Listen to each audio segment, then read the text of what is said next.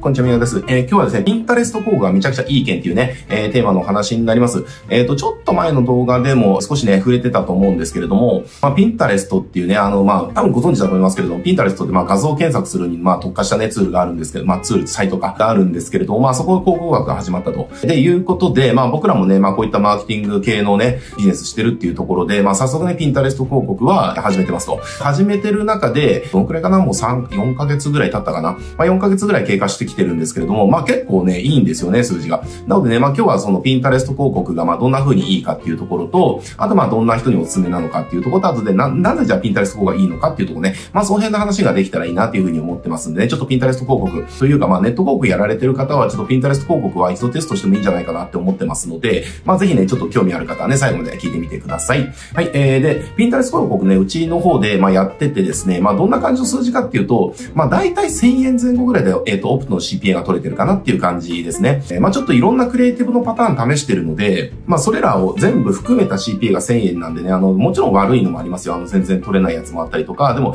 逆に言うともう数百円レベルで取れてるやつもあったりだとか、まあ、それ平均して1000円ぐらい取れてるので、だから一応その、マーケティングのそのノウハウ開発だとか、そういったメソッドのね、えー、作りに行くっていうテストをやってるので、まあ、CPA が、その分、なんか余計なものがね、上乗せされちゃってるってのあるけ、あるんですけど、まあ、そういったの省いたら、まあ、1000円未満とかで、まあ、えっ、ー、と、7、800円ぐらいで取れてるいう感じなので、まあ、結構他の媒体と比べても、まあ、めちゃくちゃいいなというのが、まあ、率直なね、所感です。で、じゃあ、なんでそんな数字で取れるのかっていうところなんですね。で、なんでそんな数字で取れるのかっていうところで、まあ、いくつか理由があるんですけれども、まず大きな理由の一つ目が、えー、またライバルが全然いないっていうところですね。えー、これはやっぱりね、相当でかいと思います。えー、例えばですけども、えっ、ー、と、じゃあ、Facebook とかだと、3000万人ぐらいしたかな ?3000 万人ぐらいユーザーがいると。で、Pinterest ってまだユーザーが1000万人ぐらいなんですよね。だから、こう考えたときに、じゃあユーザーが多い Facebook の方がいいんじゃないかって思うかもしれないけれどもね、これね、でもね、よく考えてほしいんですよ。市場っていうのは、需要の数と、その供給の数によって決まるじゃないですか。供給側がどのくらいその市場で美味しい思いできるかっていうと、要は需要と供給のその差し引きなわけですよね。だから単純に需要が大きくても供給が多すぎれば、需要がどれだけ大きかったとしても、それってめちゃくちゃレッドオーシャンで、みたいな感じになると。だから例えば需要が100に対して供給が100あったとしたら、たとえ需要が100あったとしても、これ1人当たり、まあ1社なのか1人なのかんないけど、に直したら1なわけですよ、平均すると。だけど、じゃあ例えば需要が50だったとしても、100から比べたら50って半分ですよね。だ半分の50だったとしても、じゃあ供給が1だったとしたらどうでしょうかって話ですね。えー、じゃあ、需要だけ見てたら半分だから美味しくないじゃんって感じるかもしれないけれども、でも、供給が、えっ、ー、と、1しかなかったとしたら、えっ、ー、と、50総取りなわけですよって話。だから、なんかそのね、ピンタレストっていうところで考えると、じゃあ、えっ、ー、と、使ってる人がじゃあ1000万人で、他のね、Facebook だ、インスタだ、その、ね、LINE だ、YouTube だとかと比べた時に全然少ないじゃんってなって、一見美味しそうに思えないかもしれないけれども、でも、あの、それって、その考え方ちょっとずれてて、あの、供給側の数っていうのを考えなきゃいけない。えー、結局は需要を引く供給みたいな、まあそういった公式っていうのかな。それで大体、あの、まあ需要割る供給とかの方が正確なのかな。まあそれ大体平均した時に一人当たりどのくらいのそのパイがあるのかっていうね、えことが計算で出されるので、だから単純に需要が大きければ美味しいかっていうそうではないっていうことですね。えー、って考えた時に、ピンタレストっていうのは需要に対して1000万人っていうユーザーの需要に対して、えー、供給してるライバルがまだまだやっぱりまだ始まったばかりなんで、ライバルはね、まだまだ少ないので、全然ね、美味しいと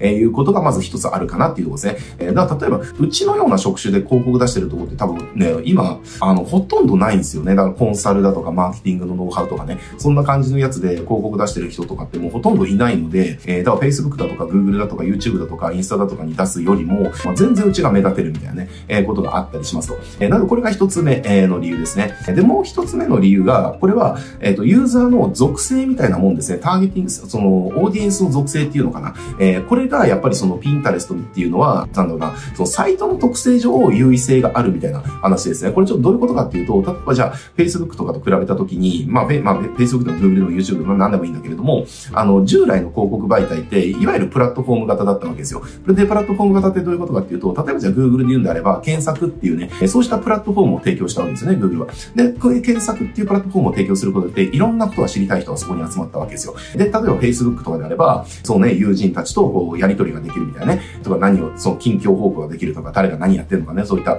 ことをその知らせ合うとかね、見てね、こうコメントし合ったりとか、まあそういったプラットフォームを作ったわけですね。で、これの、要は、まあ、あの、で、そこに集まってくる、いろんな、いろんなことを知りたい人、いろんな人と繋がりたい人、いろんなことをね、こう触れたい人っていうのに対して、要はその中でのその AI とかでの要はセグメントのオーディエンスっていうのかな。まあそういったので広告をピンポイントで属性にはまる人に出すみたいな、まあそういった仕組みだったわけですよね。だけど、例えばピンタレストみたいなところっていうのは、ある一定のことに興味がある人っていうのかな。だからピンタレストで言うんであれば、画像が見たい人だけが集まってるわけですよ。画像が見たくない人はピンタレスト来ないわけですよね。えー、だから例えば画像っていうところ、じゃあ例えばですけど、なんかね、こう写真とか画像とかそうしたものを知りたい人にとっては、えー、Facebook とか Google とかよりもピンタレストの方が圧倒的にいいわけですよ。だからなんかその画像とかそういったのを見せて売りたい人にとっては、えー、ピンタレストの方が、要は、あの、サイトの特性上集まってくる人が、もうそういったオーディエンスの人しか集まってこない。つまり、あの、自分の商品を欲しいとか、自分の情報を知りたいとかっていう人が集まってくる属性のその媒体っていうのが、こういったピンタレストみたいなメディア型の、えー、今すごくね、メディア型の広告媒体ってすごい出てきてるんですけど、そういったところが優位性があると。で、これ実際にその、こう、なんか、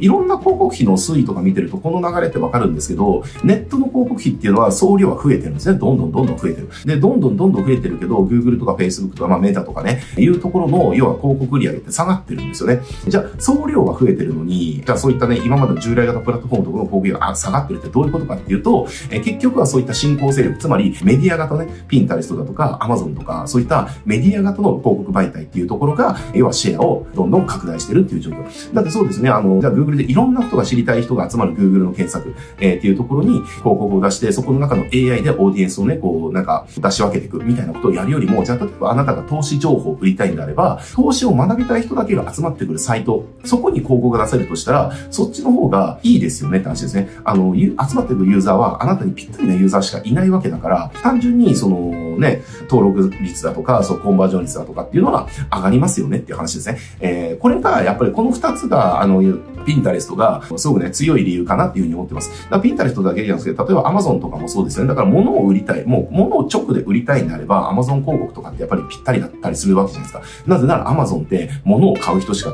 来ないわけだから、物を買おうとしてない、買おうとしてる、買おうとしてない、えー、興味な、なんか別にどうでもいいみたいな人たちが、もうごっちゃで集まってくるところに広告を出すよりも、買おうって思ってる人のところには出した方が、当然ユーザーの質は高いわけですね。あなたの商品を買う確率が高い、えー、人たちが多くいるわけですですよ。だこういったメディア型の、えーと、広告媒体っていうのは今全あの世界中で注目されてて、まあ、おそらくね、もっとどんどんシェアを拡大していくんじゃないかなというふうに思ってます。まあ、その流れから言っていくと、えー、結局なんかこう、メディア型広告媒体のカオスマップみたいなの多分そのうち出てくるんじゃないかな、みたいなね。やっぱりメディア、一メディアってたくさんあるわけじゃないですか。ホームページの数だけで存在するし、えー、ってなってくると、じゃあ例えば投資を売ってるんであれば、その投資に特化したメディアだけでも何十何百何千何万何十万ってあるわけですよ。えー、それらがね、あの、の、じゃあそれらの媒体が、じゃあ一つ一つね、調べていくなんて難しいし、みたいなね。だからなんかそういったね、でも、あの、そういった情報をちゃんとキャッチして、自分のね、あの、売りたい商品に興味がある人だけが集まるメディア、そこに広告を誰よりも先に出すことができたとしたりとか、えー、誰よりもうまくやれるとしたら、まあ結構、あの、ネット広告で取れる数とか、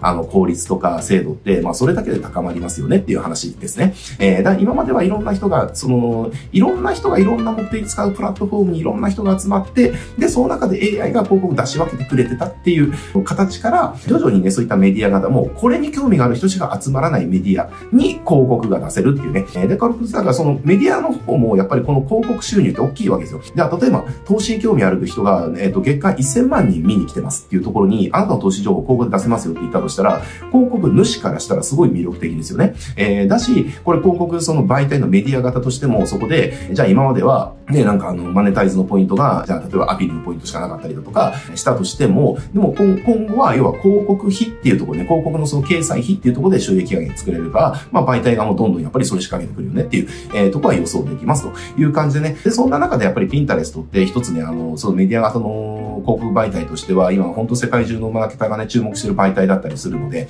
で、うちもね、まあそんな流れからね、まあテストしてて、まあ結構、やっぱ良かったねっていう、良かったねっていうか、まあぶっちゃけ他の媒体よりもいいんじゃねっていうね、えー、感じだったりするんですよね。まあそんな感じでピンタレストね、すごくいいので、えっと、ぜひね、一度、やっぱりこう、マーケティングネットで、ネット広告出してるんであればね、あの、試してみることをお勧めします。うちは試してみてね、あの、やってよかったなっていうふうになってますんでね、えー、ぜひぜひやってみてください。